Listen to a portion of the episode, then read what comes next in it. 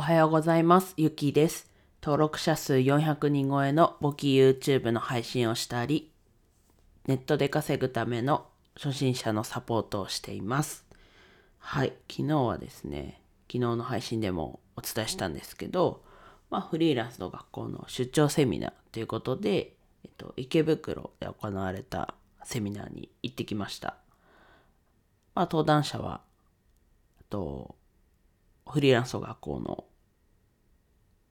を仕切ってる、うん、を立ち上げた、えっと、周平さん。初めて周平さんと会います。で、後半は、えっと、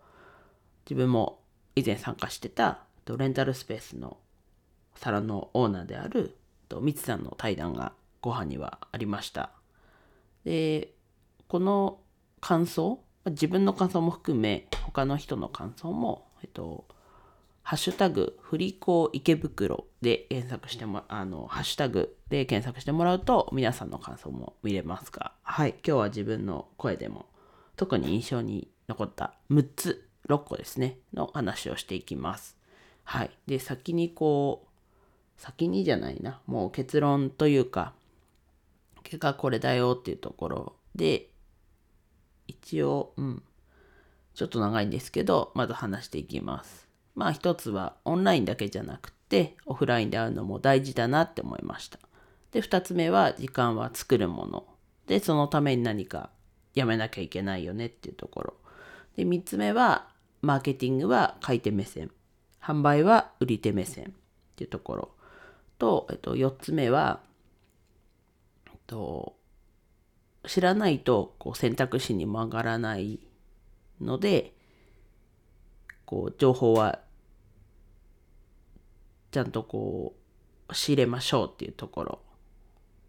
でそこの5つ目がその付随みたいな感じなんですけど情報は自分で取りに行くっていうところ。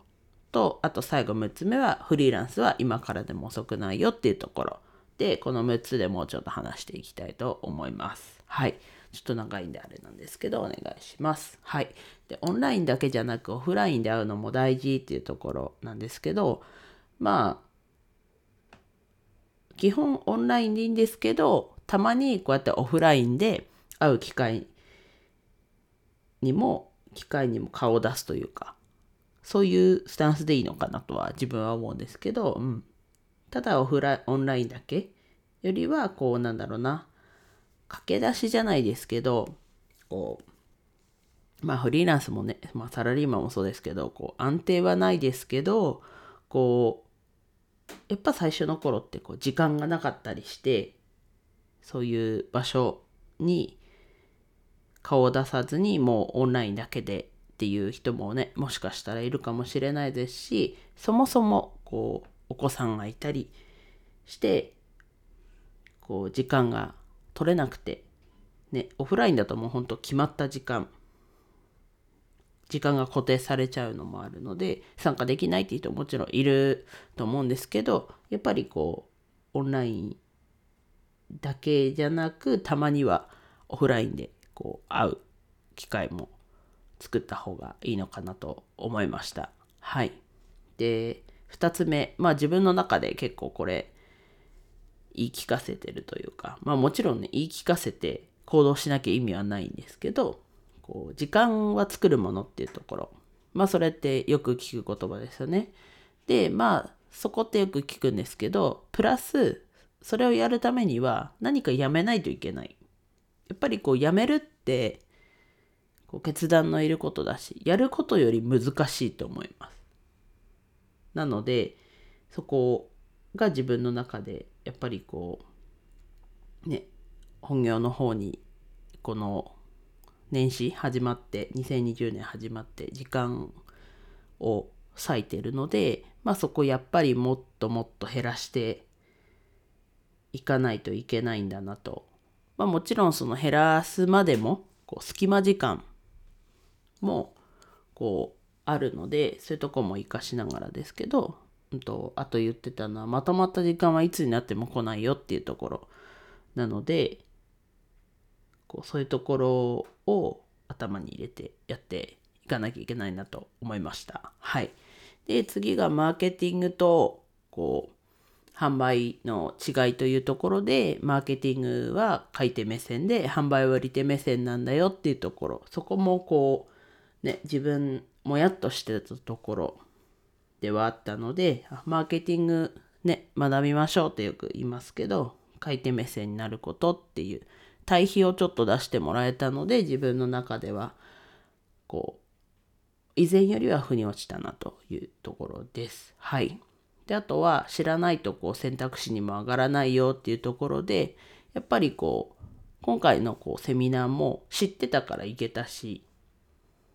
そもそもフリーランスっていう働き方を知ってないともうサラリーマンとかそういうね選択肢にしかならないですけど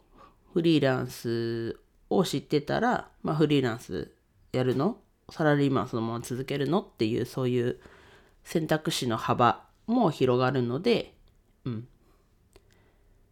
なんだろう。こう、今回ね、セミナー参加してみんなフリーランスになろうよって話じゃないよって周平さんも言ってましたけど、もちろんそういうね、ところいろいろありますけど、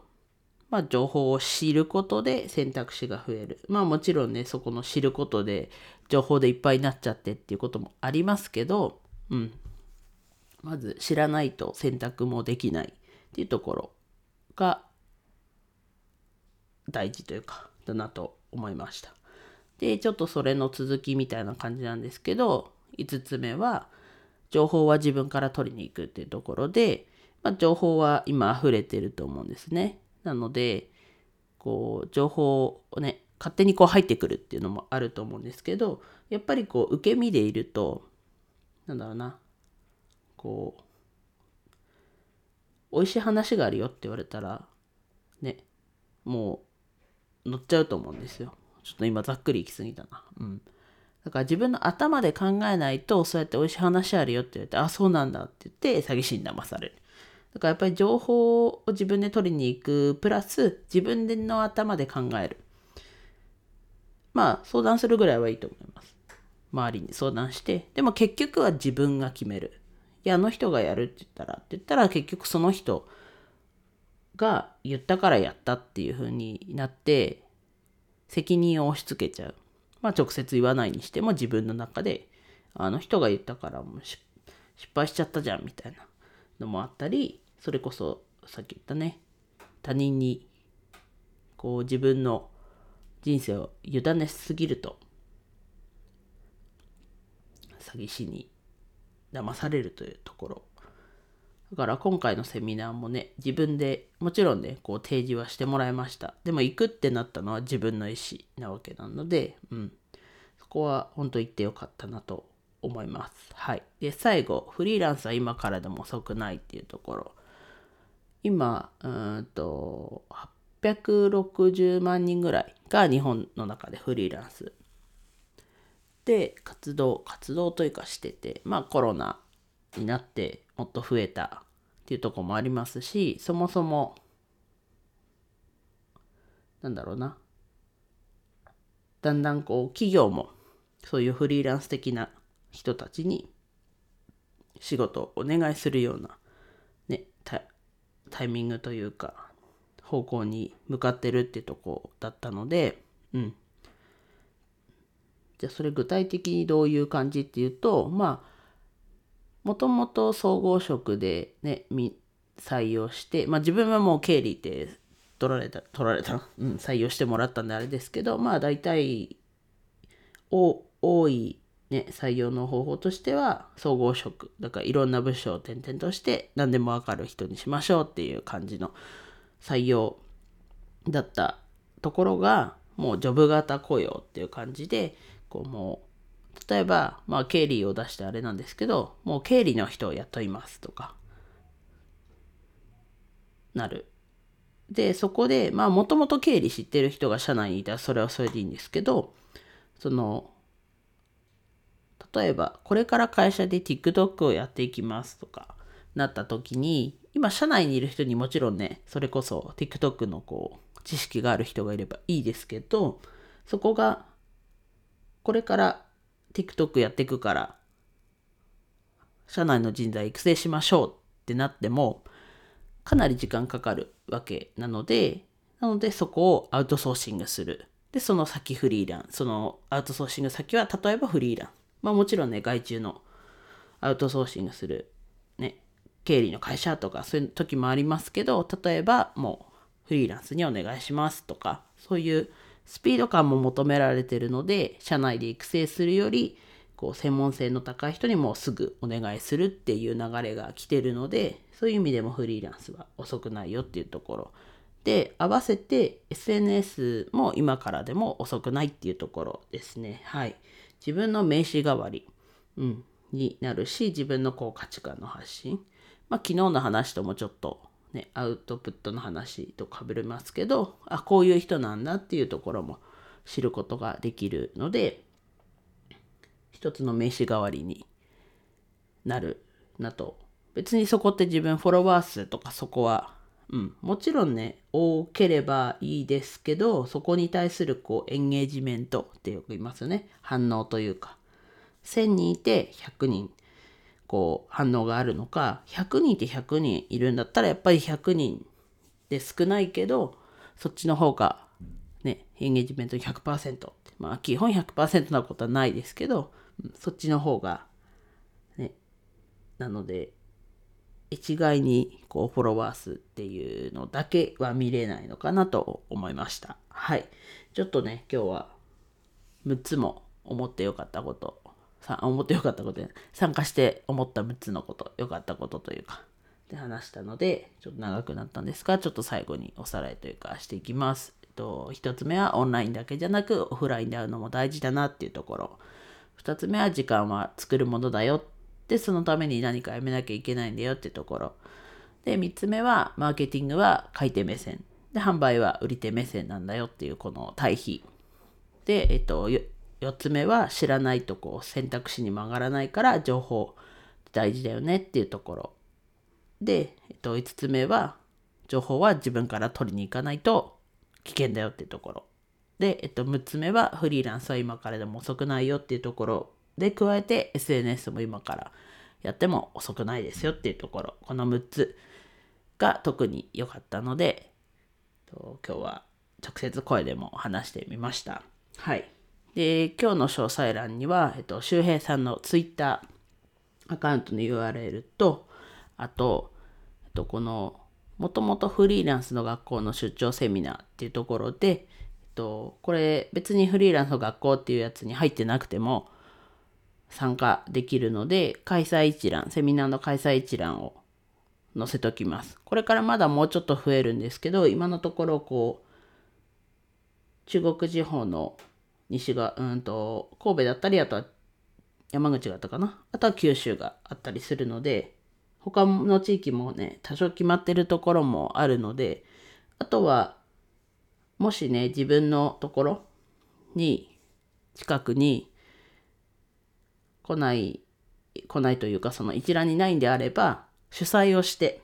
呼ぶこともできるので、ぜひこの開催一覧っていうところから入ってもらえればと思います。で、えっと、あとは、フリーランスの学校っていう無料で40本ちょっとの動画がこう2日に1回配信されて、それを一方的にって言うとあれですけど、配信されて自分でやる、配信されてやるっていう、こう、どこかに集まってやるとかそういう感じじゃないので、うん。もし気になる方がいれば入学してみてください。無料で入学できるので、はい。もしね、ちょっとなんか合わないなと思ったら、入学、うん、退退学っていうのかな？やめてもらっても大丈夫なので、もしね、これやってる中で、こう、よくわかんないなってだ、誰に質問したらいいんだろうってもし思ったら、自分もフリーランス学校の有料の方に入ってるので、うん。なので、助けできることもあるんじゃないかなと思うので、もし質問があれば、コメントだったり、お便りだったりで教えてください。はい。で、最後、フリーランスの学校の音声ですね。音声版、ボイシーへの入学っていうところで、えっと、フリーランスの学校の Voicyの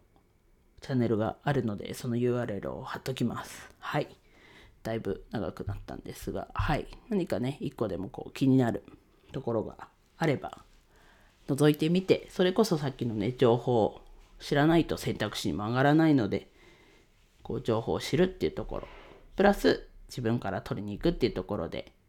まあ、ひとまず覗いてみて、それで自分でどうするか判断してもらえばいいのかなと思います。はい。では以上です。今日も一日楽しく過ごしましょう。ゆきでした。